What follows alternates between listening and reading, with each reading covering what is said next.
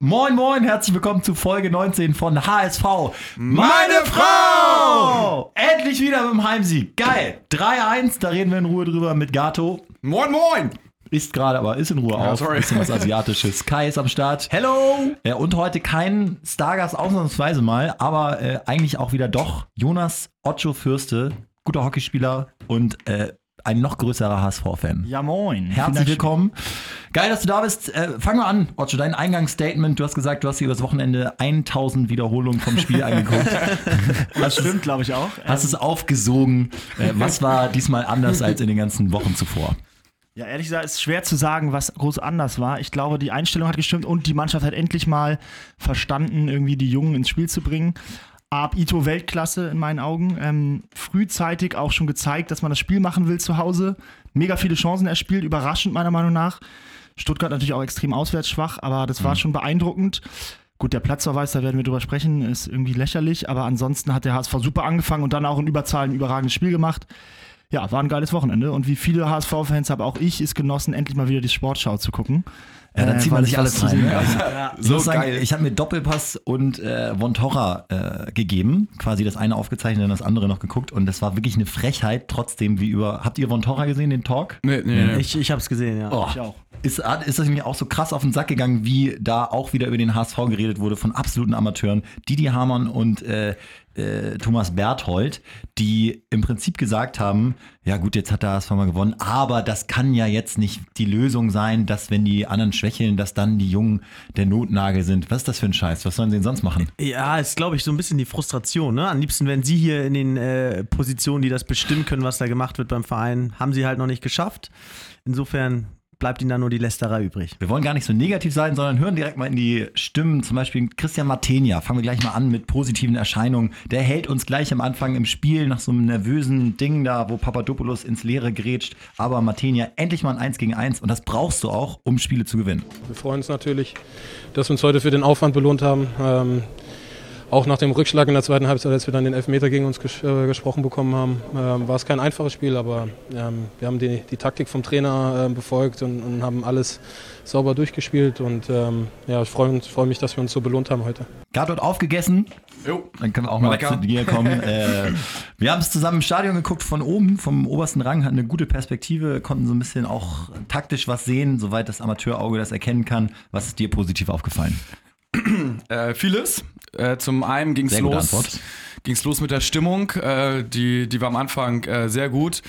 Ähm, und dann. Ähm, Übrigens auch, was du gesagt hast, da hake ich ganz kurz ein. Du hast ja schon gesagt, äh, vor dem Stuttgart-Spiel, ab Ito hätte nicht nur den positiven Effekt, dass du auf dem Platz frischen Wind hast, sondern dass auch das Publikum von Anfang an extrem positiv eingestellt ist. Und den Eindruck äh, hatte man tatsächlich. Das hat einen riesen Ausschlag gegeben. Ja, tatsächlich. erster guter Punkt hier im Podcast. Vielen Dank, vielen Dank, danke dafür, Schübi. Das ist also Lob von ganz großer Stelle. Äh, erzähl mal weiter. Was ist dir noch gut aufgefallen? also positiv Ähm, aufgefallen? Ja, positiv aufgefallen ist ähm, dann eigentlich eine Selbstverständlichkeit, dass nach der roten Karte wurde das Spielfeld total breit gezogen. Ähm, HSV hat das Spiel dann äh, kontrolliert, endlich mal so ein bisschen Bayern-Style gespielt. Also haben den Gegner im Prinzip nach Belieben dominiert, haben hintenrum gespielt, auch mal 15, 20 Bälle nacheinander sind angekommen und Ja. äh, dann ja, das im Prinzip so zum taktischen. Und dann muss ich sagen, ähm, sind einzelne Spieler bei mir sehr, sehr positiv aufgefallen. Äh, beginnen möchte ich da mit, mit dem kleinen Ito, der ja vor dem Spiel schon aller Munde war und diesmal erneut seine Leistung bestätigt hat, muss man sagen. Äh, also überragend. Also in meinen Augen mit der Spieler mit dem Ball ist, mit dem Ball ist er, glaube ich, für mich einer der echt Top 5, Top 10 Bundesligaspieler. Also körperlich und konditionell und alles noch defensiv sagen wir dahingestellt. Aber mit dem Ball, also er hat ein unglaubliches Spielverständnis. Also hat man ja gesehen, wenn man im Stadion war, wir saßen nach Rang B, ähm, in welche Räume er zieht, welche Räume er freiläuft. Er macht Sachen, die sonst äh, man normalerweise nicht machen würde. Also normalerweise würde man kann den Ball nach links spielen und er macht einen Haken, geht nach rechts. So. Also ein bisschen Überraschungsmoment. Das ist ja auch das, was Diekmeyer im letzten Podcast meinte, dass es total unangenehm ist, gegen ihn zu spielen, weil er einfach quirlig explosiv ist und man da keine Ahnung hat, was er noch so macht. Also muss ich sagen, wirklich überragend. Geht leicht an den Außenverteidigern vorbei, ne? Ja, easy. sein. Also, du hast auch, du, gar hast kein auch, Problem. du weißt, okay, einer steht vor ihm, ja, alles klar. Und du guckst schon, was wer in der Mitte frei sein könnte, weil du weißt, der geht eh vorbei. Ähm, dann muss ich sagen, Nummer zwei. Wir lassen uns kurz bei Ito Okay. bleiben. Wurde auch von Ocho sehr gehypt in unserer WhatsApp-Gruppe. was, was findest du an Ito so geil? Ich habe mir gesagt, zwei, nach dem ersten Spiel gegen Bremen sofort das Trikot gekauft, ähm, weil ich völlig überzeugt bin. Endlich mal wieder einer, der das 1 gegen 1 sucht, der auch einen ausspielen kann und dann mal einen überraschenden Pass spielt. Ganz ehrlich, wie lange musste man darauf warten, sowas zu sehen? Eigentlich tragisch, aber ist echt so. Und deswegen, ich bin froh, dass wir ihn haben. Er wirkt irgendwie ganz ruhig, auch nach außen. Das bewundere ich sehr. Äh, und hat bis jetzt eigentlich jedes Spiel, was er gespielt hat, super gespielt. Ja, nach 50 Minuten ist er platt und kriegt immer Krämpfe, das ist noch ein bisschen verwunderlich, aber das wird er auch noch Ja, irgendwie scheiß, er also, arbeiten. ge- scheißegal. Ich meine, Ja, wenn er völlig, lass 68 es. Minuten Klar. durchhält, dann würde ich da, die nächsten 10 Jahre im HSV können nur die ersten 68 Minuten spielen, wenn er so spielt. Ja, sehe ich genauso. Scheißegal. Dazu habe ich auch noch eine These und zwar, ich glaube, Ito ist einfach ein so unangenehmer Gegenspieler, da er, da man nie einschätzen kann, spielt er jetzt den Pass oder spielt er mir jetzt durch die Beine und dribbelt mich aus als Verteidiger. Und mir ist einfach Hat er extrem- beides gemacht, ne? Hat er beides gemacht und das ist die Unberechenbarkeit noch unangenehmer für einen Verteidiger. Und mir ist eben aufgefallen, die Außenverteidiger hatten eben so viel Platz und konnten den Mitspieler immer überlaufen, weil er, weil Ito immer schon einen Mitspieler, einen Gegenspieler auf sich gezogen hatte. Dann muss der andere überlegen, wenn er ausgespielt ist, gehe ich jetzt auch noch auf Ito oder bleibe ich einmal Mann? Spielt natürlich instinktiv die Feuerwehr und geht, versucht dann Ito auch noch den Ball abzunehmen. Und in dem Moment ist natürlich dann so ein Außenverteidiger außen mit super viel Platz dabei. Ähm, und das hat man natürlich dann auch gesehen, wie, die, wie geil wir die Flanken von außen spielen konnten. Und dementsprechend sei ich auch ganz ehrlich, so ein Ito, wenn der völlig platt ist, der muss trotzdem auf dem Spielfeld bleiben, weil die gegnerische Mannschaft weiß immer nicht, scheiße, muss ich jetzt rausrücken, kann mich nicht so geil in den Raum stellen, sonst geht er wieder alleine. Also Weltklasse, auch für die Mitspieler, wenn du so ein Ito in deiner Mannschaft hast. Den Eindruck hatte man tatsächlich, dass erstens das Stadion super positiv war, wenn er den Ball hatte, auch an Positionen, wo es eigentlich jetzt gar nicht gefährlich ist, aber alle haben sich gefreut, geil, Ito hat den Ball und die Gegenspieler werden extrem passiv, ziehen sich zurück, das, was du sagst, da öffnen sich Räume. Gato, lass mich raten, der nächste wäre Diekmeyer gewesen. Korrekt. Der hat nämlich auch echt genossen, mit ihm auf der Seite zu spielen, ne? Also Diekmeyer, ähm, muss ich sagen, war völlig on fire. Also er wollte, glaube ich, sein Tor erzwingen. Und äh, da war echt, also man hat es ja, glaube ich, im, im, im Stadion noch viel besser gesehen als im Fernseher. Also so eine kleine taktische Sache hat ihn natürlich, glaube ich, in die Karten gespielt. Die haben ja hinten dann mit einer Fünferkette gespielt.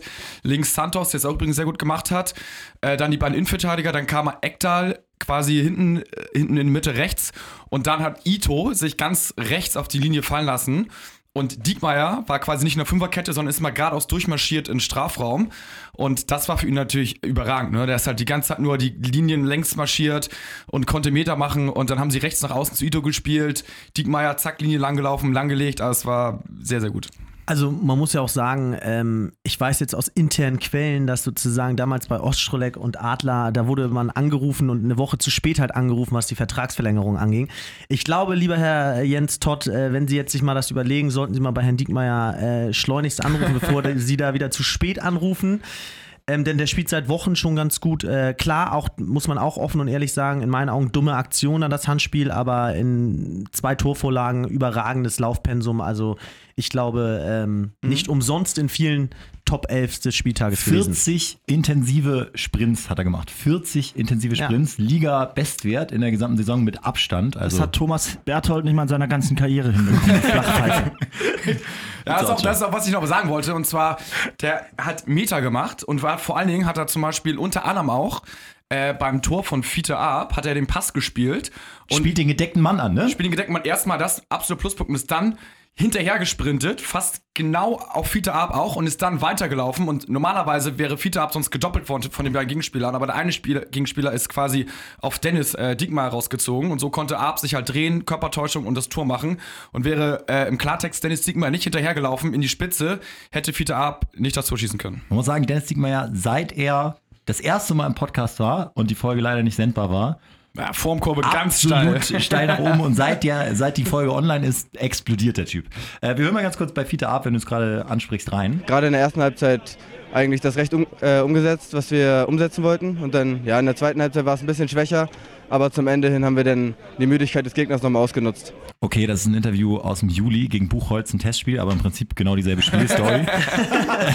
Leider durfte er ja keine Interviews geben, aber ein schriftliches gibt es. Da hat er, äh, hat er sowas gesagt wie, Diekmeyer hat laut gerufen, aber trotzdem hat er instinktiv die Idee, zwei Leute aussteigen zu lassen und ihn dann ins lange Eck zu ballern. Wollen wir als nächsten ganz kurz mal Ab abfeiern?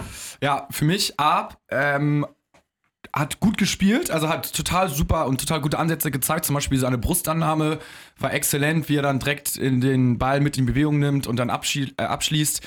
Ähm, einige Sachen, ich sag mal so, da wurde auch so von den gegnerischen Innenverteidigern ein bisschen abgekocht, aber das ist normal beim Dein erstes 17-Jährigen. Statement nach 10 Minuten, als du neben mir sagst, willkommen im Profifußball. Ja, das war, als er einmal zack von hinten so einen kleinen Check bekommen hat, er irgendwie vorne auf die Knie gefallen ist und der Gegenspieler dann ganz locker den Ball nehmen konnte. Das war echt so äh, willkommen bei den Erwachsenen. Aber ansonsten hat man die Ansätze gesehen und also mein Gott, er macht ein Tor, ne? Er braucht nicht viele Chancen für ein Tor und das ist genau das, äh, was eine Mannschaft, was eigentlich jede Mannschaft der Welt braucht, aber wir momentan umso mehr. Und sonst von der Spielweise, Ocho, beschreib ihn mal, was zeichnet ihn aus? Also ich fand zum Beispiel, dass er auffällig oft so den Ball annimmt und hält und versucht, äh, so, so prallen zu lassen und zu gehen. Ne? Also ein bisschen anders als Wood, der viel alleine auch macht. Ja, das macht er super, aber das Geile bei dem ist, der sucht immer den Abschluss. Du hast immer, wenn er den Ball abnimmt, das Gefühl, dass er gleich auf Tor schießen will oder es auch kann, weil er sich einfach im 1 gegen 1 auch durchsetzen kann. Und man muss sagen, vorher schießt er einmal auf Tor, der kann schon reingehen, eigentlich eine hundertprozentige Chance. Und was mich so verwundert ist, mit 17 Jahren solche Eier zu haben, auf den Platz zu gehen und das Ding so cool runterzuspielen. In jetzt, ich weiß nicht, jetzt hat er 130 Minuten gespielt, hat zwei Tore gemacht äh, und hätte noch ein paar Chancen auch noch gehabt. Das ist sensationell. Muss man ihm einfach lassen. Und äh, da wächst was zusammen. Müssen mal gucken, dass wir mit dem frühzeitig verlängern, äh, was sich ein bisschen schwierig äh, kristallisiert, aber mal schauen. Äh, das ist einer für die Zukunft, ihm gehört die Zukunft und es ist einfach ein saugeiler Typ und ein geiler Spieler. Leistungskurs HSV. 15 Punkte. Ja, und genau, ich habe ihn mich dann auch nochmal ganz genau unter die Lupe genommen. Und ich meine, was ist genau das Geile an ihm? Ich meine, zum Beispiel, wenn man sich die Wiederholung anguckt, diese Körpertäuschung, bevor die Leute aussteigen lässt. Also Gewichtsverlagerung, der Gegenspieler liegt schon auf dem Boden, dann geht er doch vorbei. Oder vororientiert, bevor der Ball kommt, bevor der Ball, der, als der Ball noch in der Luft war, legt er ihn sich mit der Brust so vor, also hat schon vor einen Plan, ne? Der dumme Spieler nimmt den Ball an, eins, zwei, was mache ich? Und schon ist die Situation wieder tot. Ab, immer geil vororientiert und ähm, auch einfach ein sympathischer Typ. Ich muss sagen, schon fast zu sympathisch. Meine Freundin fand schon, er sah ganz gut aus auch noch. Also ich glaube, bei den Teenies kommt er jetzt auch ganz gut an. Äh, nee, aber das bringt Spaß. Allerdings muss ich sagen, und da blutet mir wirklich das Herz. Ähm, Vertrag bis 2019. ja, und Jens Todd hat es wieder gesagt, äh, sie sind in Gesprächen und jetzt hört sich der Berater das erstmal an. Also Klartext, sie haben angeklopft, ab, genießt die Situation mit seinem Berater und ist natürlich im Moment nicht sta- gesprächsbereit und spielt die Situation jetzt clever Zu aus. Recht, ne? Was soll er Zu machen? Recht. Ist doch Quatsch, jetzt Aber- an seiner Stelle, Stelle zu verlängern. Er kann sich ja jetzt